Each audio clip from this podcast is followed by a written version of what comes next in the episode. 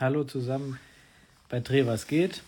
Heute Leseliebe mit dem literarischen Nerd. Ich freue mich schon seit Tagen darauf, dass äh, ich heute Abend mit dem Florian wieder zusammenkommen kann, hier mit euch gemeinsam, dass wir über unsere Leseliebe und einige tolle und vielleicht auch das ein oder andere nicht so tolle Buch sprechen darf. Und ich freue mich vor allem auf, auf neue Tipps. Und hier bei Trevas geht ist das jetzt schon eine Tradition, dass wir uns mit euch dann auch über Bücher unterhalten. Und ich freue mich sehr, wenn wir dann auch euch immer Inspirationen geben können. Und freue mich jetzt den holen.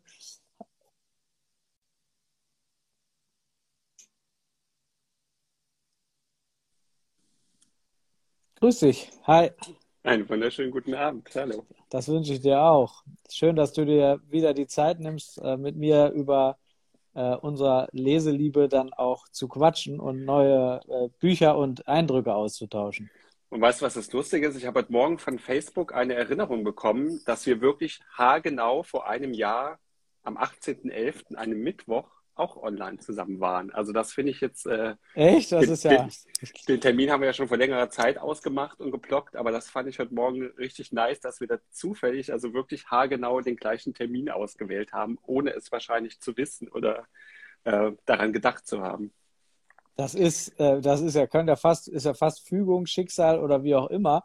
Äh, würde mich fast zum ersten Buch direkt überleiten weil ich, äh, weil du mir ja, da, weil ich ja dankenswerterweise deine äh, Schmökerbox äh, dann äh, erworben habe und äh, wir ohnehin über dieses Buch sprechen wollten und du hast jetzt direkt das Richtige in der Hand und ich auch äh, die Anomalie, weil das ist passt jetzt so gut dazu, wie ich finde. Also ein, ja. das hat das Buch hat mich ja direkt, also jetzt direkt Medias Res, aber das hat mich jetzt hat mich da total dran erinnert, weil das ist ja äh, auch ein, ein ähnlicher äh, Punkt, wo wir, wo man dann die Fragen stellen muss, ist das Schicksal, ist das Zufall oder gibt es, gibt es mich nur einmal oder vielleicht sogar mehrmals?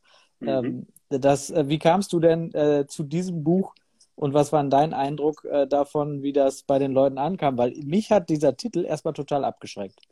Also ganz ehrlich, ich habe also wir BuchhändlerInnen bekommen ja jedes Jahr zweimal im Jahr Vorschauen, wo alle neuen Titel abgedruckt sind. Und ähm, ich kannte den Autor, der hatte vorher bei einem anderen Verlag äh, veröffentlicht, deswegen hatte ich den so ein bisschen auf dem Schirm.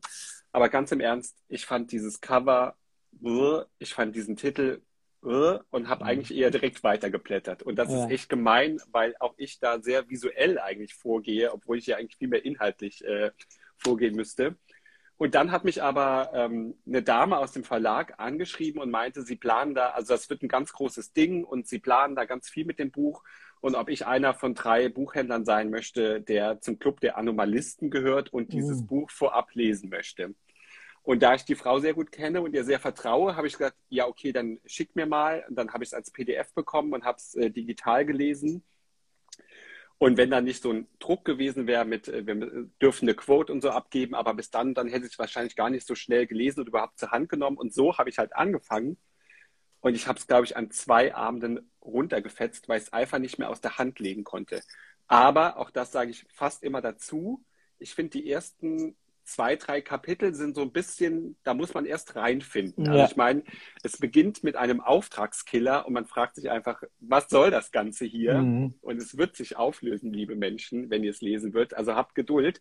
Ich finde auch, man kann man darf so wenig wie möglich nur über dieses Buch sprechen, beziehungsweise über den Inhalt, weil es halt so viele Wolken schlägt und so viele Überraschungen bereithält. Für mich war es einfach mal wieder so ein Buch und ich meine, das ist echt ein Luxusproblem. Ich habe so viel gelesen und so viele Dinge langweilen mich einfach nur, weil ich sie einfach schon hundertfach gelesen habe, weil ich sie kenne. Und das war bei diesem Buch so ganz anders. Das war einfach mal so, so erfrischend anders irgendwie. Und ich habe selten, dass ich mich beim Lesen so gut unterhalten fühle und gleichzeitig aber auch das Gefühl habe, ich lese hier große Literatur. Und wenn mhm. das beides so zusammenkommt, finde ich das, das ganz großartig. Und es ist für mich so ein Buch, das kann man Frauen schenken, das kann man Männer schenken, das kann man Teenagern schon schenken, das kann man älteren Menschen schenken. Es ist Liebe drin, es ist Schicksal drin, es ist Philosophie drin, es ist ähm, Psychologie drin, es ist Physik drin. Ähm, da, das ist so ein buntes Potpourri an allem und jeder kann was rausziehen. ging, mir, ging mir ganz genauso. Ich habe auch, äh, ich, der Einstieg war, fand, den fand ich erstmal, äh, also eigentlich sehr überraschend, weil ich das gar nicht erwartet hätte äh, als, als Einstieg. Und in, im weiteren Verlauf fand ich es faszinierend, wie unterschiedliche Stränge sich dann auch äh, abgebildet haben. Und irgendwann kommt ja dann dieser, auch dieser Überraschungsmoment. Und das, äh, das hat mich sehr zum Nachdenken, nach, wirklich Nachdenken gebracht, weil es geht ja schon darum, äh, wie wir, ja, nicht zu viel verraten, aber mhm. die Frage ist, wie wir äh, unsere Welt auch sehen und wie wir auch mit, mit äh, unserer Begrenztheit auch irgendwie umgehen und wie, wie, wie zentriert wir aber eigentlich davon ausgehen, dass der Mensch das Ein und Alles ist und ich, ich bin ich und das ist alles, was es, was zählt für viele ja leider nur noch. Und äh, das wird, glaube ich, auf eine, also es wird, finde ich, auf eine sehr geschickte Art und Weise nochmal gebrochen und diese Ich-Zentriertheit, die unsere Gesellschaft doch sehr stark prägt, nochmal wirklich sehr schön hinterfragt. Und das äh, hat mich auch philosophisch, äh, aber auch gesellschaftspolitisch total überzeugt, dass äh, ich das auch schon mehrfach verschenkt habe und auch schon mehrfach geschenkt bekommen habe. Äh, also, ihr Lieben da draußen, ich freue mich immer über eure Buchgeschenke, aber die Anomalie, die schenke ich auch gern weiter. Ich freue mich über ähnliche Titel, aber ähm, das muss ich sagen, lohnt sich für jeden selbst zu lesen. Und ich finde, es ist auch unbedingt ein Buch, und da war ich total erstaunt, bei dem man am Ende auch, wenn der, wenn der Gesprächspartner es gelesen hat, man über dieses Ende sprechen muss. Weil mhm. ich, also ich war, war sehr überzeugt von meiner Version des Endes, also wie ich dieses Ende gelesen habe vor allen Dingen. Und als ich dann mit einer guten Freundin sprach, die hat es zum Beispiel komplett, komplett anders verstanden als ich. Und das war ein total interessantes Gespräch, wie man diese End, äh, dieses, na, nicht diese Enden, sondern wie man das Ende auf verschiedene Arten und Weisen auch interpretieren kann. Und können wir bitte festhalten, dass es auch unglaublich witzig einfach ist, dieses ja. Buch. Also allein ja. die Seitenhiebe auf Trump. Also ja, der, ja, der, sind, ja, genau. Der gebräunte, schreiende Mann die ganze Zeit. Und der ist übrigens auch der Einzige, der nicht namentlich erwähnt wird. Also alle genau. anderen Politiker werden ja mit Namen genannt. Und man weiß sofort, Trump. man weiß sofort aber, wer es ist, ja. Und das, mhm. weil es einfach genial, wie du sagst, äh, beschrieben ist. Und äh, da habe ich auch an vielen Stellen auch äh, wirklich gut lachen können. Das fällt mir bei vielen Büchern auch schwer, aber das ist wirklich äh, toll gemacht, weil es weil es irgendwie so einen Witz hat, der, der auch nicht ganz so platt ist, aber irgendwo ihn perfekt einfach beschreibt. Ja. ja und trotzdem halt total ergreifend und äh, wirklich toll. Und jetzt muss ich kurz aufstehen, weil ich das Buch eigentlich nicht vorbereitet habe, aber jetzt trotzdem kurz zeigen möchte. Weil, wie eben schon gesagt, der Autor ist ja kein Neuling. Er ist auch übrigens hierfür für den Prix Goncourt ausgezeichnet worden. Mhm. Das ist der höchste literarische äh, Preis, den man in Frankreich bekommen kann. Ähm, der Rowold Verlag hat daraufhin auch eins seiner älteren Bücher neu aufgelegt. Das ist kein Wort mehr über die Liebe. Mhm. Und das kommt auch so daher wie ein ganz zauberhafter französischer Liebes-Sommerroman, auch mit so einem Reigen an Personen. Und ich habe es jetzt nach der Anomalie gelesen, weil ich mehr von ihm lesen wollte und fand, auch jetzt ohne zu spoilen, dass da viele Dinge, die die Anomalie für mich ausgemacht haben, so dieses, dieses furiose Gedankensprühen in alle Richtungen, kommen auch hier schon vor und mhm. sind hier total clever und intelligent eingearbeitet, auch zu philosophischen Themen, zu Lebensthemen. Also auch wer es noch äh, vielleicht etwas leichter haben möchte und etwas sommerlicher in diesen grauen Tagen, der greift vielleicht erstmal zu kein Wort mehr über die Liebe und ist danach eh süchtig und will die Anomalie, uh, ich stolper immer darüber, über die Anomalie, möchte sie lesen dann. Schön, das ist äh, doch ein super äh, schöner Tipp, der mich zu meinem nächsten Buch überleitet, äh, weil auch da geht es äh, zu über Liebe und das äh, ist Benedict Wells Heartland. also wir haben uns vorher nicht abgesprochen. wir haben uns nicht abgesprochen, nein. Ähm, weil auch das, also ich liebe Benedict Wells, ich habe alles von ihm gelesen und ich war total neidisch. Du hast ihn ja äh, auch äh, im, äh, also hast ja mit ihm dann auch leibhaftig sprechen dürfen. Äh, das äh, äh ist ein, ein, ich finde, ein, ein begnadeter Autor, weil er so also ich bei mir jedenfalls wirklich so tiefgründige Gedanken aufhat, aber auf total leichte Weise schreibt und damit Gefühle auslöst, die man komplett nachvollziehen kann. Wenn ich das lese, habe ich sofort ein Bild im Kopf und bin vollkommen in seiner Welt. Und bei Heartland bewegen wir uns ja in, ähm, ich muss noch mal gerade gucken, Missouri, ich, das vergesse ich jedes Mal, ja. aber, aber in den 80er Jahren und ähm, ein Kind der 80er äh, muss dann ja solche Bücher sowieso lesen. Und äh, man, obwohl man äh, in den 80ern ist, denkt man, finde ich, in Teilen, man könnte auch den, über Amerika von heute schreiben, weil diese, diese Gegensätze, dieses Unter, diese Unterschiede etc., die sind ja nicht, leider nicht besser geworden. Und äh, diese Protagonisten, die dort äh, kommen, kommen mit einer, äh, eigentlich mit einer Verzweiflung und gleichzeitiger Herzlichkeit, die mich wirklich total fasziniert haben. Ja, so, soll ich noch mal kurz was zu sagen? Ja, natürlich. Ähm, ich war überhaupt kein Benedikt Wells-Fan. Also ich habe mich eigentlich oh. immer verweigert. Mir war der Hype um Benedikt Wells immer viel zu groß und viel zu unverständlich. Und ich dachte immer, ja, so ein junger, hübscher Mann, der halt Bücher schreibt irgendwie und äh, kann da wirklich was dahinter stecken. Und dann kam halt diese Interviewanfrage von Hugendubel, ob ich das machen will. Und dann dachte ich, ja, okay, die Gelegenheit nehme ich jetzt wahr. Und das war natürlich dann für mich auch der Auslöser, endlich mal Benedikt Welz zu lesen. Und dann habe ich zuerst vom Ende der Einsamkeit mhm. dann innerhalb von ein, zwei Tagen gelesen und geliebt. Super Buch. Ja. Dann mhm. habe ich direkt danach Heartland gelesen. Und ich muss sagen, also da scheiden sich ein bisschen die Geister, aber ich persönlich finde Heartland noch, noch toller als ähm, vom Ende der Einsamkeit. Und dann hatten Benedikt und, äh, Benedikt und ich äh, vorher schon ein Zoom-Gespräch, nur wir beide. Und ich war natürlich ganz, ganz schrecklich aufgeregt, weil ich dachte, okay, jetzt sitze ich hier in meinem Zimmer und gleich ist Benedikt Welz hier auf dem Bildschirm. Und es war nach zwei Minuten, war da so eine Chemie. Und ich habe mir einfach nur gewünscht, die Kamera würde jetzt schon laufen, weil wir schon allein so ein tolles Vorgespräch hatten. Und er, er ist einfach ein herzensguter Mensch. Also mhm. ich muss es sagen, genauso wie er immer rüberkommt und wie die Leute über ihn erzählen, so ist er einfach. Also jemand, der sich so viele Gedanken auch darüber macht, wie er schreibt, was er schreibt, wie mhm. es bei den Menschen ankommt und was er damit sagen will. Also ich bin komplett beeindruckt von diesem ja auch noch jungen Mann, der, ja. der solche Bücher schreibt und ähm, da so viel reinsteckt und ich glaube auch in allen steckt viel biografisches einfach drin, was er, was er, also ich glaube, da, da sind auch echt dunkle Punkte in seiner Geschichte, mhm. über die mhm. er auch nicht sprechen will. Und das macht es, glaube ich, so besonders, dass er schafft, diesen Schmerz, den er in sich trägt, literarisch auf, auf Papier zu bannen.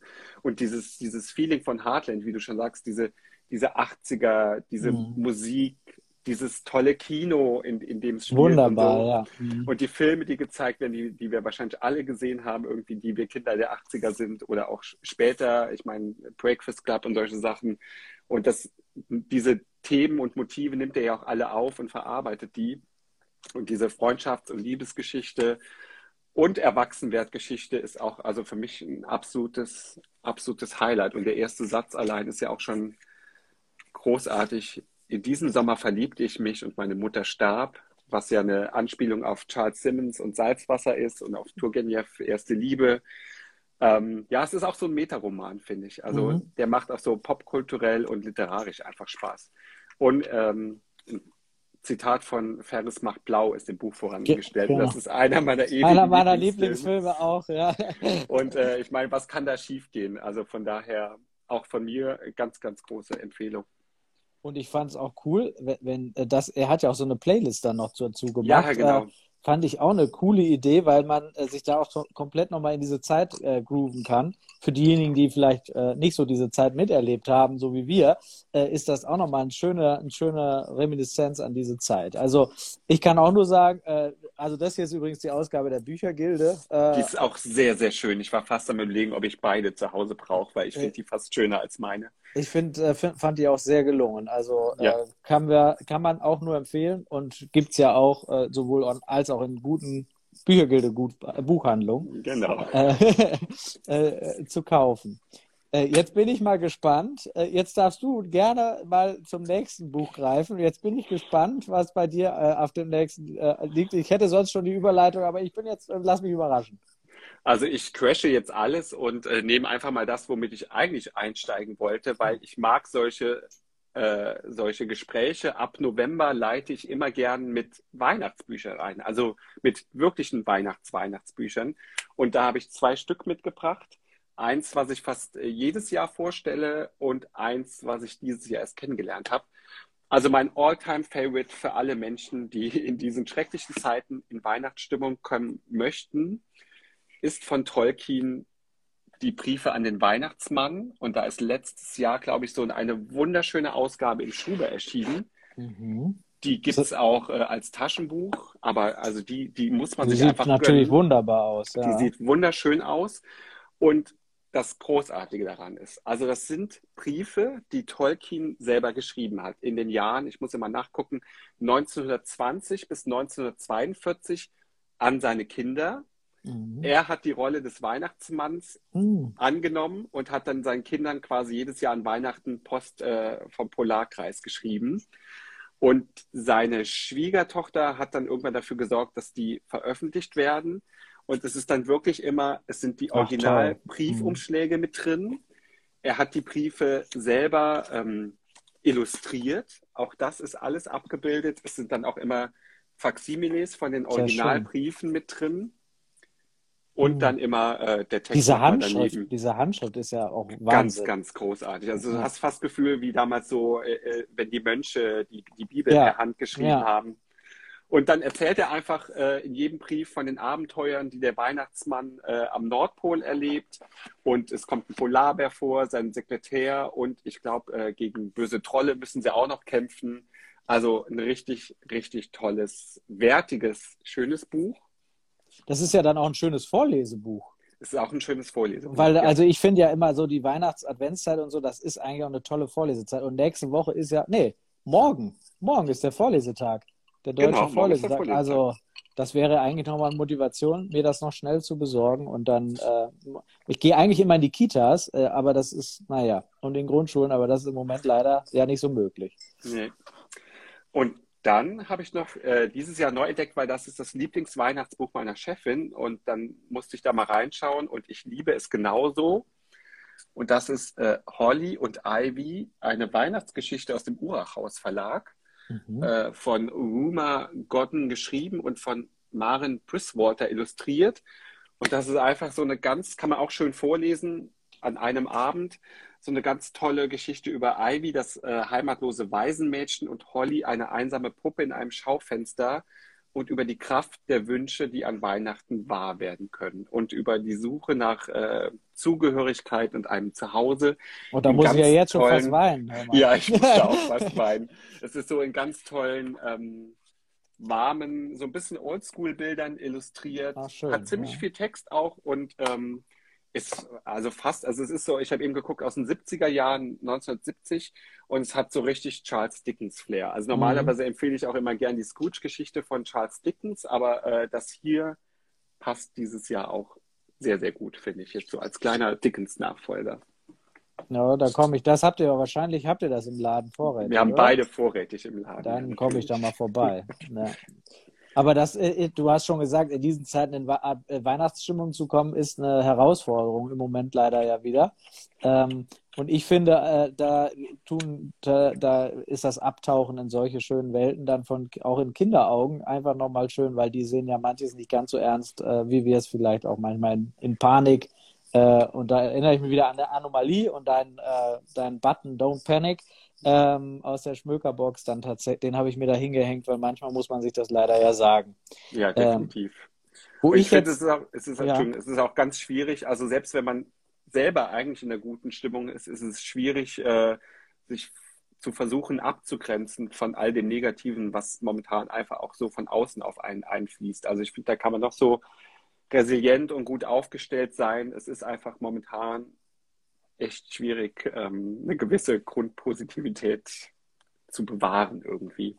Und da helfen Bücher natürlich auf jeden Fall.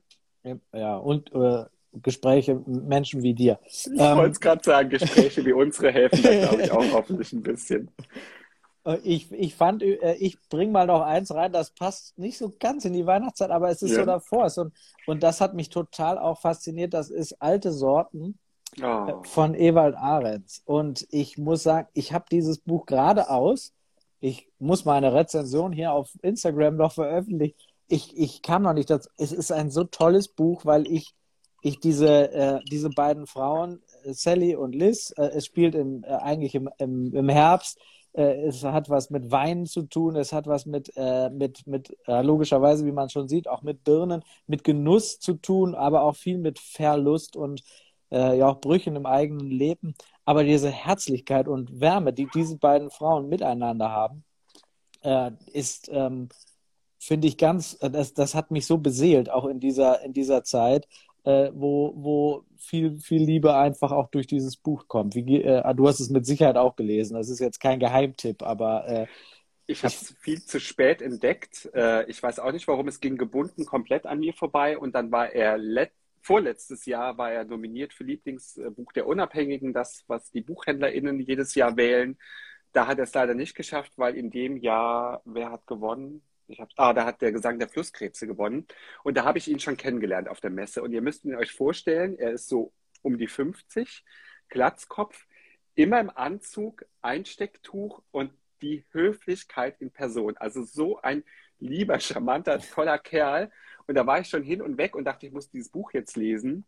Und mir ging es so, ich hatte das Bedürfnis, als ich es gelesen habe, mit meinen Händen in der Erde zu graben, nach Kartoffeln am besten. Ja. Ich hatte Lust auf frisch gebackenes Brot mit Butter einfach irgendwie.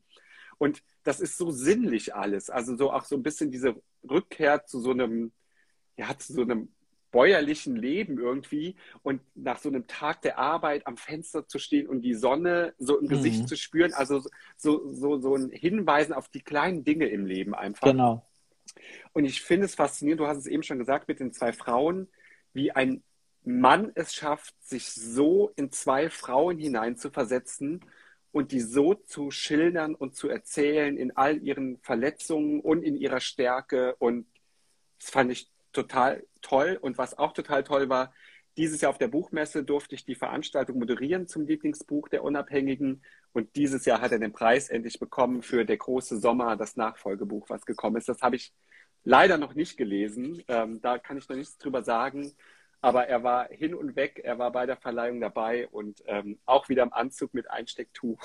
Also einfach ganz toller Autor und Mensch. Und er ist, glaube ich, auch Lehrer. Wenn ich ja, genau, er ist Lehrer. Äh, wenn ich, äh, genau. Und äh, wie du ihn beschreibst, kann ich mir, äh, also ich, aber es kann man sich, ich kann mir das auch richtig vorstellen bei alte Sorten, weil es ist, äh, also wenn du ihn so jetzt beschreibst, könnte ich mir ihn auch immer wieder am Rande der Szenerie vorstellen, wie er da so steht, weil er passt einfach perfekt so rein, wie du, wie du ihn beschreibst. Und ich finde, es passt, er kommt ja aus Nürnberg, glaube ich. Genau. Und äh, es passt aber auch perfekt in unsere Mosel-Region, weil man äh, diese, diese äh, dieses Herbsten, wie sie das nennt, also Weinlese betreiben, äh, das ist ja alles, was wir hier miteinander äh, wirklich auch gut kennen und auch, auch, auch lieben, aber auch die, die, die harte Arbeit daran manchmal mhm. vielleicht auch verkennen. Also ich habe jetzt hier keinen kein Wein stehen, aber ähm, wir alle wissen, wie viel Arbeit das ist. Und der große Sommer äh, habe ich äh, auch schon äh, durchgesuchtet und muss sagen, äh, ist äh, ganz anders, aber für Kinder der 80er ebenso besonders schön, muss ich sagen, weil es äh, äh, also wer natürlich in Sommergefühle verfallen will jetzt, äh, aber ich finde ehrlich gesagt zur Jahreszeit passt besser im Moment die alte Sorten von, ja. äh, von Ewald Ahrens.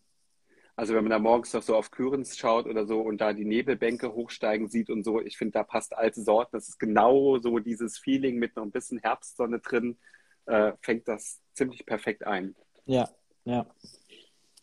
Was, äh, jetzt bin ich gespannt, was du als nächstes äh, hast. Ähm, ja, ich habe so viel Tolles hier. soll ich, soll ich, soll ich? Nee, ich nehme jetzt ähm, eine Geschichte über eine Frau, die mich äh, ähnlich begeistert hat wie äh, Ewald Ahrens. Ich hatte irgendwann dieses Jahr eine ganz, ganz schlimme Leseflaute, wo ich nichts anfassen konnte, nichts lesen konnte und 30.000 Bücher hier natürlich zu Hause liegen habe. Und da lag im, im Laden die neue Judith Herrmann. Mhm. Ja, da bin ich gespannt. Daheim. Mhm. Und ähm, ja, ich bin ja so verrückt, wie gesagt, tausend Bücher liegen hier, aber ich muss dann trotzdem permanent neue Bücher kaufen. Das, das nahm ich dann samstags mit. Ich habe samstags so gegen 18 Uhr angefangen und war um 22 Uhr komplett durch mit dem Buch, weil Ui. ich es nicht aus der Hand legen konnte. Der Anfang hat mich schon so gecatcht und mitgenommen. Da geht es dann um, um eine junge Frau, die vollkommen ziellos in, durch ihr Leben geistert. Geistert finde ich ein gutes Wort. Mhm. Und es ist ein heißer Sommer und hier war es auch heißer Sommer. Und dann sitzt die auf ihrem Balkon und raucht ihre Zigarette. Das konnte ich sehr gut nachvollziehen. Schaut dabei immer auf eine Tankstelle, geht dann barfuß an diese Tankstelle abends, um sich ein Eis zu kaufen. Und dann trifft die so einen mysteriösen Mann, der ihr sagt, er ist ein Zauberer und er möchte sie für, für einen Trick buchen. Und dann wird so eine kleine komische Geschichte erzählt und dann gibt es einen großen Sprung von fast 20 Jahren später und es ist wieder die gleiche Frau, die äh, sich von ihrem Mann getrennt hat. Die Tochter ist äh, erwachsen und äh, schwört in der Weltgeschichte rum. Und sie beschließt, ihr Leben hinter sich zu lassen und zu ihrem Bruder ans Meer zu gehen. Der hat da so eine Kneipe, wo sie dann kellnert. Und viel mehr passiert dann in diesem Buch auch nicht. Also es wird dann beschrieben, wie diese Frau an diesem Meer lebt, wie sie sich Gedanken über ihr Leben macht. Ähm, sie lernt einen Mann natürlich kennen, da passiert auch eine Liebelei. Sie hat eine ziemlich verrückte Nachbarin, mit der sie sich anfreundet. Und es ist so ein stilles, wehmütiges Buch, das mich so vollkommen in den Bann gezogen hat. Und durch dieses Buch geistert das Motiv ähm, einer Kiste. Also der Zauberer möchte sie in eine Kiste stecken, um sie durchzusägen. Und es kommt immer wieder diese Kiste vor. Und mhm. nach der Lektüre fragt sich, glaube ich, jeder, was denn diese Kiste in seinem eigenen Leben bedeutet. Also ob man diese Kiste vielleicht öffnen möchte, was sich in dieser Kiste mhm. befinden mag. Ähm, ja, also ein Buch, das wirklich kaum Handlung hat, aber trotzdem absolut fesselnd ist. Die Sprache von Judith Herrmann ist großartig einfach und sie schafft solche Stimmungen, dass mich total, also ich, und ich finde auch dieses Cover ist einfach, das trifft Wunderbar, dieses ja, Buch 1a. Ja. Also diese Frau, die da an diesem tristen Strand liegt, ganz großartiges Buch. Ich bin gespannt. Ich habe äh, ich habe äh, da ich das, ich habe da mich noch nicht äh, tatsächlich auch noch nicht dazu äh, überwinden können, weil ich da gesagt habe daheim, was kann denn da Spannendes passieren? Ja, also äh, ich meine, aber wenn man mal drüber nachdenkt, ist es wahrscheinlich auch äh, genau das, die verrückte Nachbarin oder der. Und ich äh, manchmal denke ich ja, irgendwann muss man selbst mal ein Buch schreiben. Man, man kann es halt nicht und man soll es dann auch besser lassen. Aber äh, wenn es solche Bücher dann äh, auch über daheim gibt, die dann auch so zum Nachdenken anregen mit der Kiste, äh, ist das, äh, denke ich, auch nochmal eine schöne Bereicherung, die mich jetzt nur kurz nochmal dieses Buch in oh. den in, äh, äh von Gabriele von Arnim, das Leben ist ein vorübergehender Zustand. Ich finde, auch das lässt ja, also es passiert ja auch nicht viel, ja, aber äh, das, was passiert, hat mich so oft zu Tränen gerührt. Ähm, äh, sie schreibt ja autobiografisch über die Pflege ihres Mannes. Ich glaube, zehn Jahre hat sie ihn zu Hause gepflegt. Und wie sie das beschreibt, also in aller Schonungslosigkeit, in jeder Ernsthaft und mit einem nicht guten Ende dahingehend, dass ihr Mann natürlich dann äh, auch verstirbt. Das ist aber auch re relativ klar. Das war der Grund, warum ich mich auch so lange nicht daran getraut habe, weil in Corona leider so viele auch mir liebe Menschen verstorben sind, dass ich gedacht habe, jetzt muss ich natürlich auch noch lesen. Es hat mir aber total geholfen. Und man muss auch noch erwähnen, dass sie sich eigentlich von ihm trennen ja, wollte. Ja, ja. als er diesen, ich glaube, Schlaganfall war es wahrscheinlich, ja, genau. den, den, er mhm. bekommen hat. Und sie quasi am Bahnhof stand und überlegt hat, sich von diesem ja. cholerischen Mann, also so ein richtiger Mann, ja. der so mitten im Leben stand. Äh, er war äh, Auslandskorrespondent, also so eine richtige Erscheinung. Und dass sie sich wirklich von ihm trennen wollte und dann bei ihm bleibt, um ihn all diese Jahre zu pflegen. Ja, also ein krasses Buch, weil es, und es ist so anrührend geschrieben und es, es, es lässt einen auch nochmal nachdenken. Also mich hat es jedenfalls nochmal nachdenken lassen.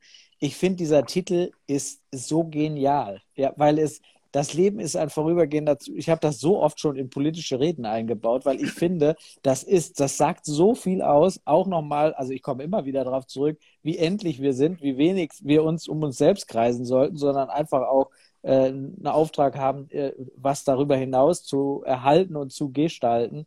Und äh, dass, dass, dass sie hier aber ihren Mann dann, wie du sagst, eigentlich ja teilweise ja schon verhasst hatte, und äh, in, dann so sich mit Liebe dann ihm zuneigt und äh, einen Umzug gestaltet und was nicht alles dabei. Ich fand, es war äh, nicht anstrengend zu lesen, weil es man, als ja. ich mich rangetraut hat, weil es war, ich habe das auch innerhalb von zwei Abenden durchge, äh, durchgesuchtet, weil ich gedacht habe, ich will wissen, wie das, wie diese Frau diese Meisterleistung und so menschenwürdig für ihren Mann auch leistet und der Mann auch so viel zurückgibt, obwohl er gar nicht mehr so viel geben kann. Also beeindruckend. Also ich fand auch toll, dass sie, wie du eben auch schon sagtest, diese Schattenseiten, also sie, sie offenbart ja alles, also auch Mhm. alle widersprüchlichen Gefühle, alle schrecklichen Erlebnisse auch, alle Selbstzweifel, den, den Druck, den sie sich selber auferlegt. Sie wird ja auch selber krank. Ähm, dann fand ich es aber auch gleichzeitig, es ist ja auch so in Essayform, es gibt ja so ein komplettes Kapitel über das Wohnen an sich, den fand Ja. ich großartig. Großartig. Also ja. klugen, intelligenten Gedanken über, über das Umfeld, in dem man lebt oder das Zuhause, das man sich selber schafft, was so vollkommen off-topic ist und ja eigentlich gar nichts mit dieser Geschichte zu tun hat. Und was mich halt total ergriffen hat, ist diese Riege an Vorlesern. Ja. Diese Freunde und Bekannte, die Mhm. vorbeikommen, um diesen Mann am Bett vorzulesen. Und dann, nachdem er gestorben ist, sie ein Essen veranstaltet und all diese ErzählerInnen, VorleserInnen zusammenkommen und sich teilweise auch gar nicht kennen Ja. und dann all ihre, ihre Erfahrungen miteinander teilen. Und da gibt es so, so eine ganz tolle Passage, wo sie beschreibt, wenn da mal Termine geswitcht werden und andere dann fast neidisch sind, wenn Genau. jemand anderes schon ein Kapitel weitergelesen hat oder äh, eine Zeitung vorgelesen hat. Das fand ich so toll. Also auch dieser Kreis an Menschen. Also sie schreibt ja auch über die Menschen, die sie, die sie verlassen durch diese Mhm. Geschichte, die sie auf der Straße die Seite wechseln, um ihr, Ja. um ihr, um diese, dieser Krankheit zu entgehen. Aber genauso auch das, was ihr von außen zurückgegeben wird an anderen Menschen aus ihrem Leben, das hat mich schon sehr, sehr, sehr berührt. Ja, das äh, ist schön, dass du das nochmal sagst, weil das ist tatsächlich auch was, wo ich gedacht, äh, gedacht habe, das sieht man doch aber auch, was, was äh, Literatur, was Erzählungen auch noch in solchen Lebenssituationen geben können. Und Ja. wie, was für ein intimer Moment das auch zwischen den, man hat ja an einigen Stellen den, äh, wirklich auch so, so intimste Gefühle, dass man äh, sich so verbunden fühlt, ohne dass man die sich überhaupt kennen können. Ja, und äh, Ja. nur über die Geschichte, ein, ein wunderbar, wunderbare Idee, auch das so da, so zu machen, weil, weil der Mann einfach auch nicht, nicht rauskommen kann.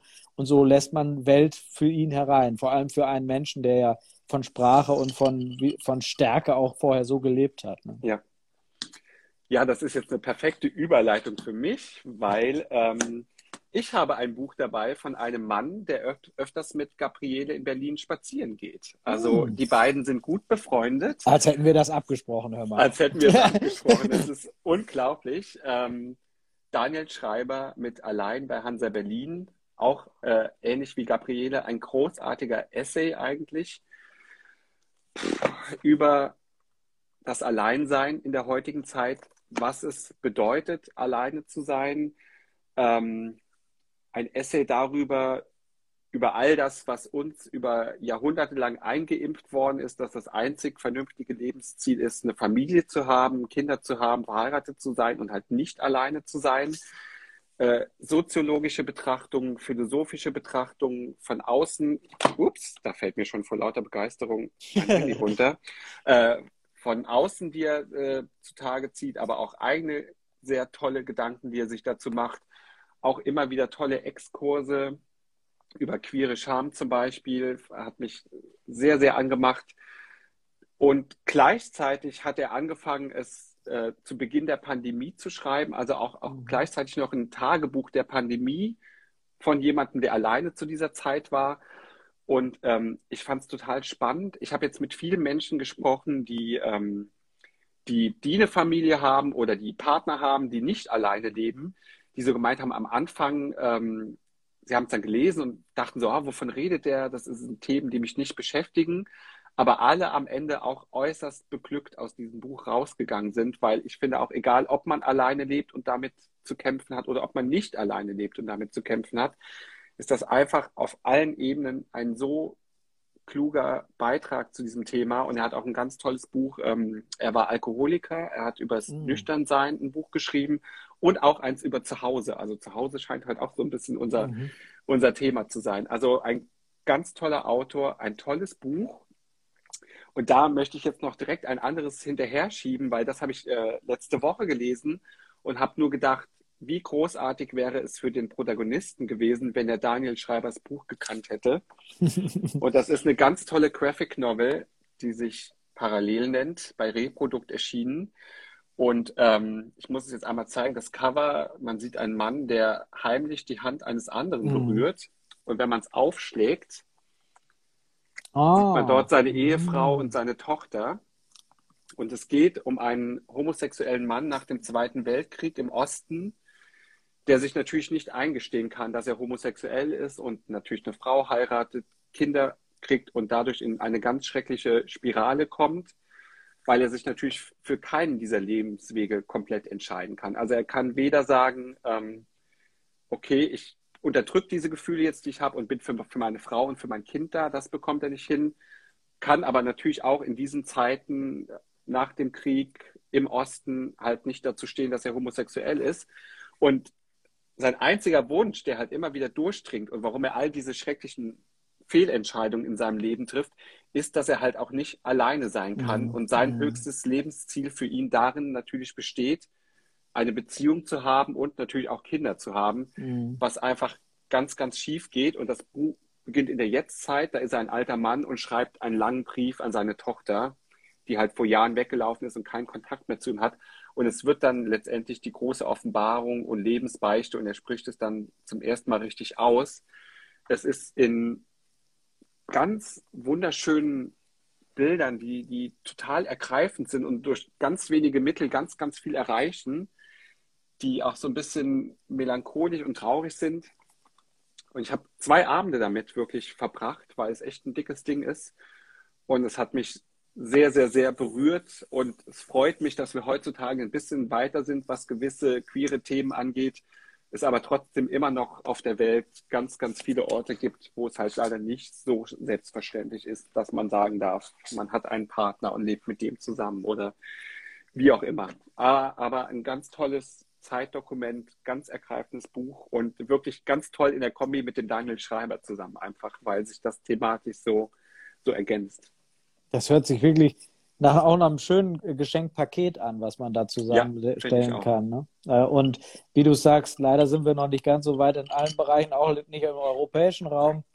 Und äh, das gilt natürlich vor allem für queere Themen, aber auch für gesellschaftliche äh, Konventionen, die ja auch toll mit diesem T Titelcover, was du gerade da gezeigt hast, äh, da auch wirklich gut illustriert wurde. Und wenn wir bei gesellschaftlichen Konventionen sind, dann will ich einen Hinweis geben auf ein Buch, was, wo ich das auch sehr schön dargestellt äh, finde. Äh, das ist bei Melissa Harrison vom Ende eines Sommers. Da geht es um ein junges Mädchen und äh, das lebt auf dem Land. Und in dem Zusammenhang äh, äh, wird sie sehr, hat sie sehr, sehr viele Konventionen, die sie äh, erdulden muss, nämlich eigentlich Männer, die sie als Ware betrachten, natürlich auch als minderwertig und sie äh, in der sie lebt in England auf dem Land und muss auch sehr, sehr hart arbeiten. Da wird sehr, sehr schön dargestellt, wie die Landwirtschaft, auch welche harte Arbeit das ist und aber auch wie, wie feinsinnig sie die Natur wahrnimmt und wie was für ein Schatz die Natur ist. Und sie ist total intelligent und darf diese, darf diese Stärke aber überhaupt nicht ausleben, weil diese gesellschaftliche Norm einfach sagt, äh, du bist, äh, du hast am Herz zu stehen, du hast ja eine Kinder zu kriegen und äh, dann dir einen Mann zu suchen und wenn du keinen findest, dann finden wir einen für dich. Und äh, das hat mich jetzt daran erinnert, weil auch das eine gesellschaftliche Norm ist, die ja leider in vielen Bereichen immer noch äh, auf der Welt auch äh, da ist und viel Potenzial und Glückerfahrung dann auch für gerade für äh, junge Frauen auch nicht in allen Bereichen so ermöglichen lässt. Und Melissa Harrison schafft das sehr, sehr schön, auch die Naturerfahrung damit zu bringen. Äh, und irgendwie finde ich auch diese letzten Jahre äh, von Corona haben, also muss ja leider schon Jahre sagen, äh, ja. dann, ähm, das ist schlimm genug, haben, glaub, haben mich so ein bisschen nochmal wieder down to earth gebracht und auch noch viel stärker. Ich war immer schon sehr naturverbunden, aber ich gehe noch viel mehr in den Wald, noch viel mehr und schätze eigentlich jeden Vogel äh, und jede, jede Sonnen, äh, jedes Sonnenlicht und was man so erfahren kann, auch an Ruhe und auch an Alleinsein, um an, bei Daniel Schreiber bei dir anzuknüpfen, auch das Alleinsein wieder etwas zu lernen, weil ich glaube, wir halten das Alleinsein menschlich manchmal gar nicht mehr aus, weil der Trouble und alles so hoch groß ist und noch eine, äh, noch eine Runde, noch eine Runde. Und das finde ich, wenn man das so sagen kann, das hat Corona eigentlich als gute Lehre für mich schon nochmal mitgebracht. Und deswegen werde ich deine Schreiber auf jeden Fall zunächst mal lesen, um dieses Alleinsein auch nochmal zu betrachten, weil ich finde, das ist eine Eigenschaft, die genauso schön ist, wie miteinander schweigen zu können. Mhm. Aber wir sind hier nicht heute Abend da, um zu schweigen, sonst wäre es langweilig. Mhm. Ähm, ich habe ein Buch mitgebracht, das ich dir vor allen Dingen als Politiker auch ans Herz legen möchte. Ähm, mhm. Vielleicht kennst du es schon in einer anderen Ausgabe. Und zwar ist die Rede von ähm, Timothy Snyder, dem Zeithistoriker und Yale-Professor, der für seine Sachbücher bekannt ist, seine zeitgeschichtlichen, der sich viel mit dem Holocaust auseinandergesetzt hat. Ähm, der hat, ich muss kurz nachschauen, ähm, 2017, 2017 ein Buch herausgebracht, das sich ähm, über Tyrannei nennt. Mhm. Mittlerweile sagt man schon fast, das ist so, ein, so, eine Brandrede geworden, die man mit George Orwell, Hannah Arendt in eine, ähm, in eine Reihe stellt. Und da geht es halt um, um das immer mehr Aufkommen, wir hatten es eben mit Trump und wie auch immer, mhm. Das Aufkommen des neuen Autoritarismus. Und äh, der Untertitel dieses Buches lautet 20 Lektionen für den Widerstand. Und das ist jetzt beim Beck Verlag in einer wunderschönen oh, illustrierten. Mhm. Ausgabe erschienen mhm. von äh, Nora Krug. Da zeige ich euch gleich was. Ich liebe Nora Krug, eine ganz, ganz tolle ähm, Künstlerin. Und äh, ja, es ist einfach ein großartiger Appell, sich gegen die Tyrannei zu stellen in diesen 20 Lektionen.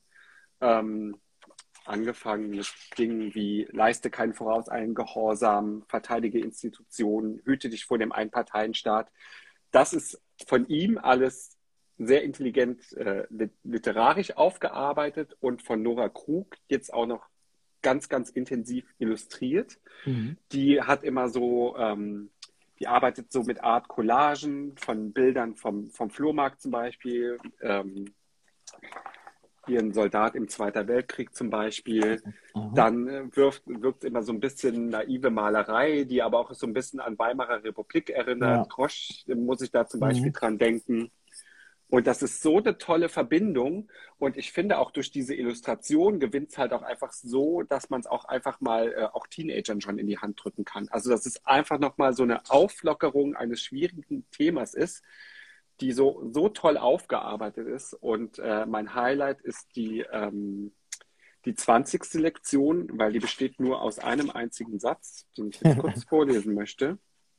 Äh, wenn ich ihn jetzt empfinde hier. Spannung, Spannung, Spannung.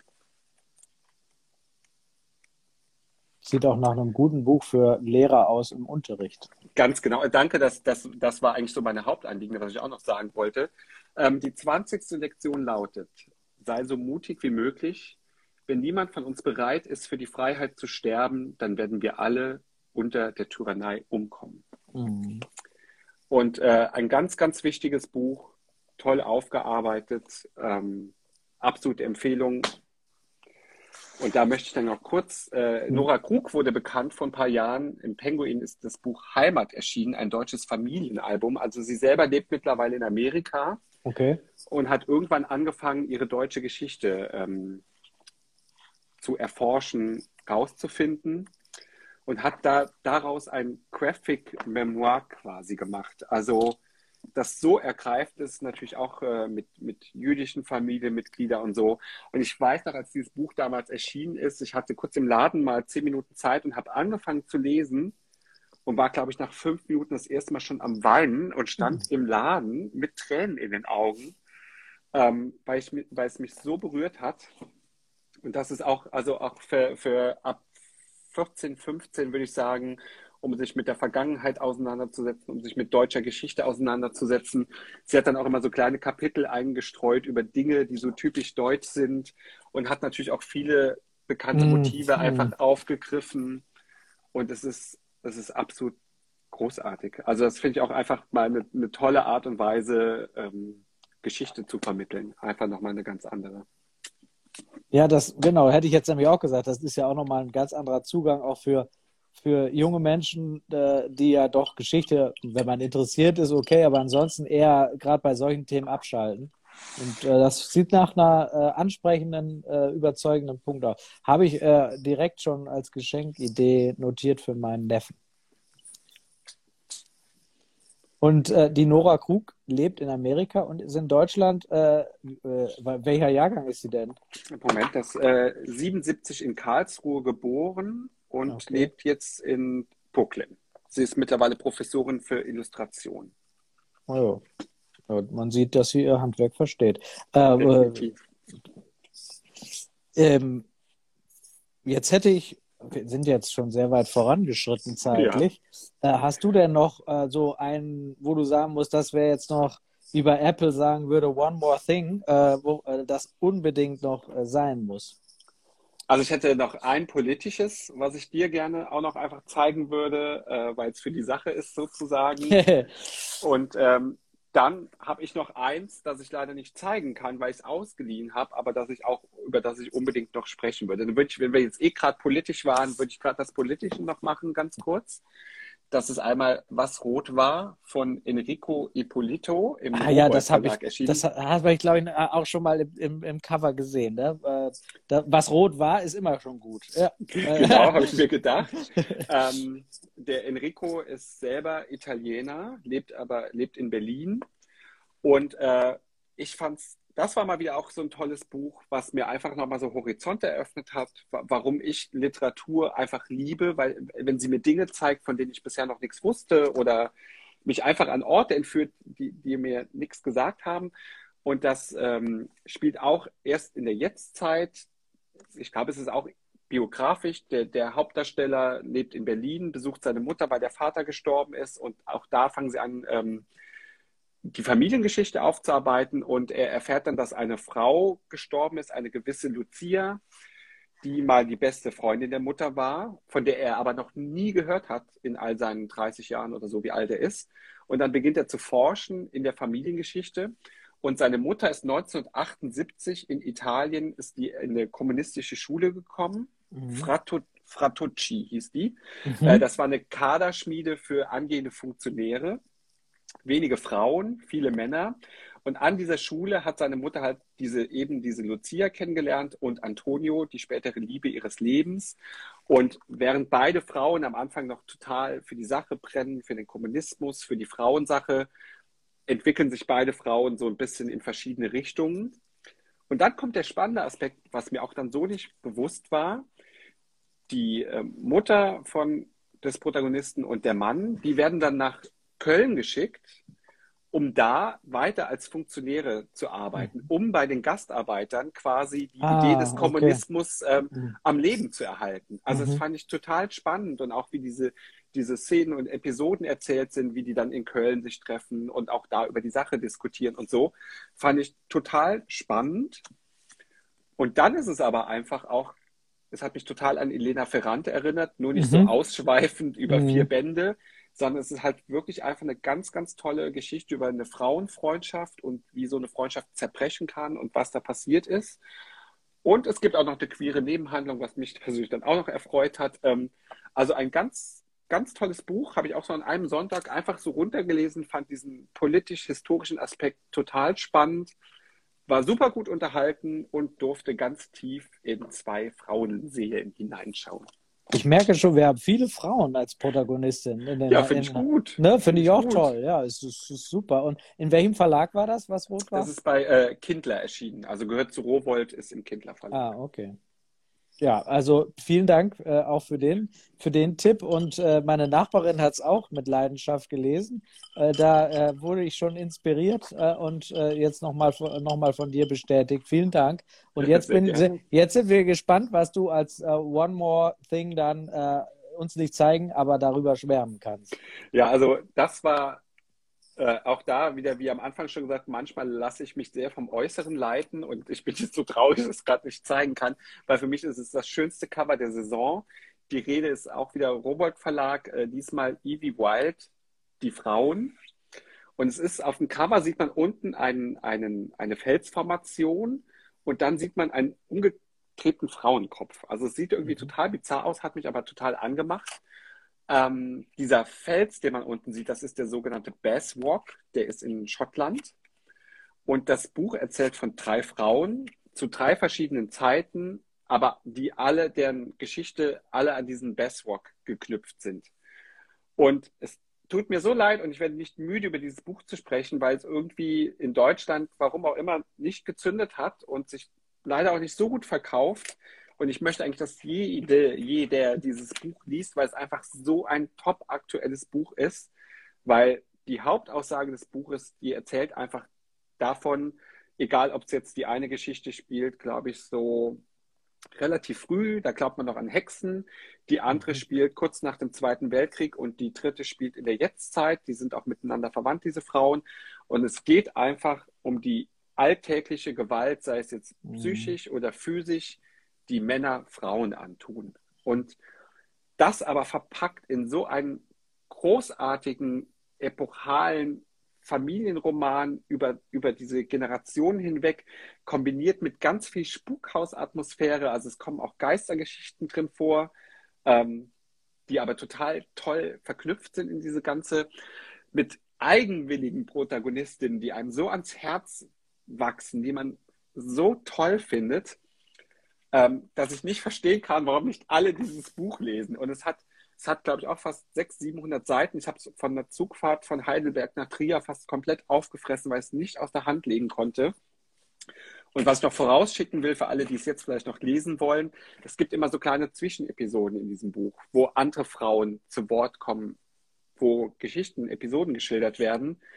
Und so grausam das jetzt ist, das sind alles Geschichten, die Evie White wirklich ähm, recherchiert hat und die auf realen Begebenheiten oh, mhm. ähm, mhm das habe ich leider erst nach der Lektüre erfahren, weil sonst wäre mir, glaube ich, der Kloß im mm. Hals ganz, ganz äh, groß gewesen. Mm. Aber ein, ein fulminantes Buch, das ich mit jeder Seite genossen habe, trotz dieser harten Thematik, weil es einfach so toll erzählt ist. Ähm, mein, wirklich mein Jahreshighlight, glaube ich. Danke, dass du uns da teilhaben lassen konntest, ja. weil das ist komplett bisher auch an mir vorbeigegangen. Ähm, aber äh, war, wie so vieles wahrscheinlich, aber dank dir äh, kriege ich ja auch immer noch Orientierung im Büchermarkt und äh, das äh, die beste Orientierung. Äh, und äh, danke, dass du dir heute wieder die Zeit genommen hast. Ich muss jetzt gerade noch mal hier mein ramponiertes äh, Mariana Leki, weil auch das ist ja also auch auch mit ein ein tolles Buch, was man von hier aus sehen kann es ist mir aus dem, aus dem Fenster gefallen. Irgendwie ist es oh komplett, äh, komplett ramponiert. Äh, ähm, äh, aber äh, es ist äh, auch ein wunderbares Buch über, über eine tolle Frau, über mehrere tolle oh, Figuren ja. und Frauen. Äh, also äh, passte jetzt nur gerade noch mal, weil ich gedacht habe, äh, sehr herzlich äh, und trotzdem auch irgendwo so ein, so ein gutes Bild über eine kleine Dorfidylle, die auch, auch eine ganz schöne Gefangenschaft sein kann, aber irgendwie auch skurril, äh, woran Menschen halt irgendwie auch glauben können, äh, wenn ich an dieses äh, Okapi, oder? Hieß Okapi, Okapi, ja, ja genau. genau. Und es ist, ich finde, es ist ein Buch für, für jung, für alt. Es ist ein Buch für Leute, die gerne auch zu Hause bleiben. Es ist ein Buch für Leute, die gerne in die Ferne reisen. Ähm, es ist eines der schönsten Bücher über die Liebe, das ich je gelesen ja. habe. Und ich kann jedem, jeder nur sagen, haltet bitte Taschentücher bereit. Ich war so dumm und habe die letzten Seiten in der Öffentlichkeit gelesen. Ich weiß, ich saß in einem Café und habe mir Servietten bringen lassen, weil ich keine Tempos hatte. Ich war so am Weinen, aber es war ein Weinen, so ein schönes Weinen. Also schönes, also kein, ja. kein Weinen, ich will dich jetzt von Zug schmeißen, sondern so ein, so ein Lebensbejahendes, so finde ich. Lebensbejahendes, berührendes Weinen, weil, also, ich habe selten so ein schönes Buch wie Mariana Lecki gelesen. Und all diese skurrilen Menschen, die in diesem Dorf im Westerwald wie, vorkommen, also ich würde sofort dahin ziehen. Also diese, diese verrückte Frau, die sich da immer beraten lässt, nur um danach wiederzukommen, um zu beschweren in der Buchhandlung, auch das kennt man ja, alles. Ja.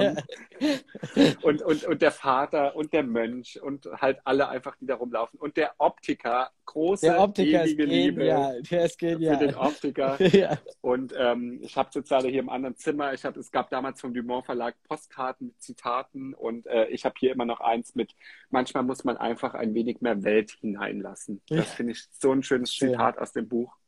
Ja, das ist also ein ganz, ganz tolles Buch, äh, muss ich auch sagen. Dass, äh, und äh, ich, meine Fraktionsvorsitzende und unser Landtagspräsident sind beide aus dem Westerwald.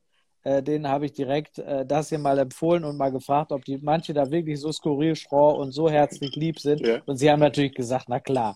Also, äh, aber äh, ich finde auch ein, ein, ein, ein würdiger, auch rheinland-pfälzisches quasi in, in Rheinland-Pfalz spielendes, wo, wo man, wobei man sagen muss, es könnte wahrscheinlich in jeder Region äh, Überall, ja. zu finden sein.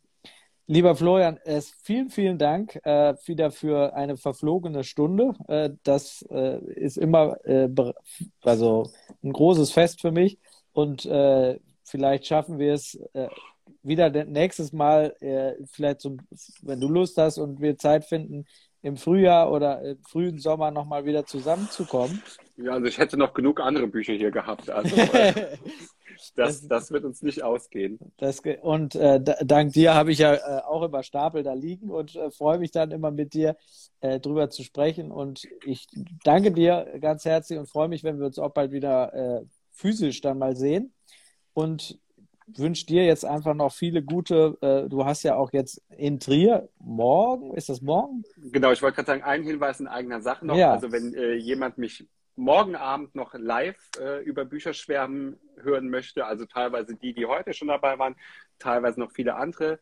Um 18 Uhr im Frankenturm geht's los. Es gibt noch Karten bei Ticket Regional ab 17.30 Uhr Einlass, äh, 2G-Veranstaltung. Es wird Abstand gehalten. Ähm, Eintritt ist kostenlos. Ich freue mich über jeden, der dabei ist. Und ich kann leider nicht kommen, aber ich freue mich über viele, die hingehen und wünsche dir einen wunderschönen Abend und Danke. freue mich, wenn wir uns auch hier bald, bald wiedersehen. Ich, äh, wer das jetzt nicht alles mitgesehen hat, der kann das bei, auf jeden Fall auch hier bei Insta das Video sich natürlich noch anschauen oder auch überall, wo es Podcasts gibt, das auch nochmal nachhören. Und dann äh, sagen wir, in Trier geht viel und darüber hinaus auch. Und äh, unsere Trier wie Leseliebe wird, äh, wird uns weiter verbinden. Ich wünsche dir einen wunderschönen Abend und äh, vor allem Gesundheit. Bis bald. Danke. Bis bald. Ciao. Tschüss.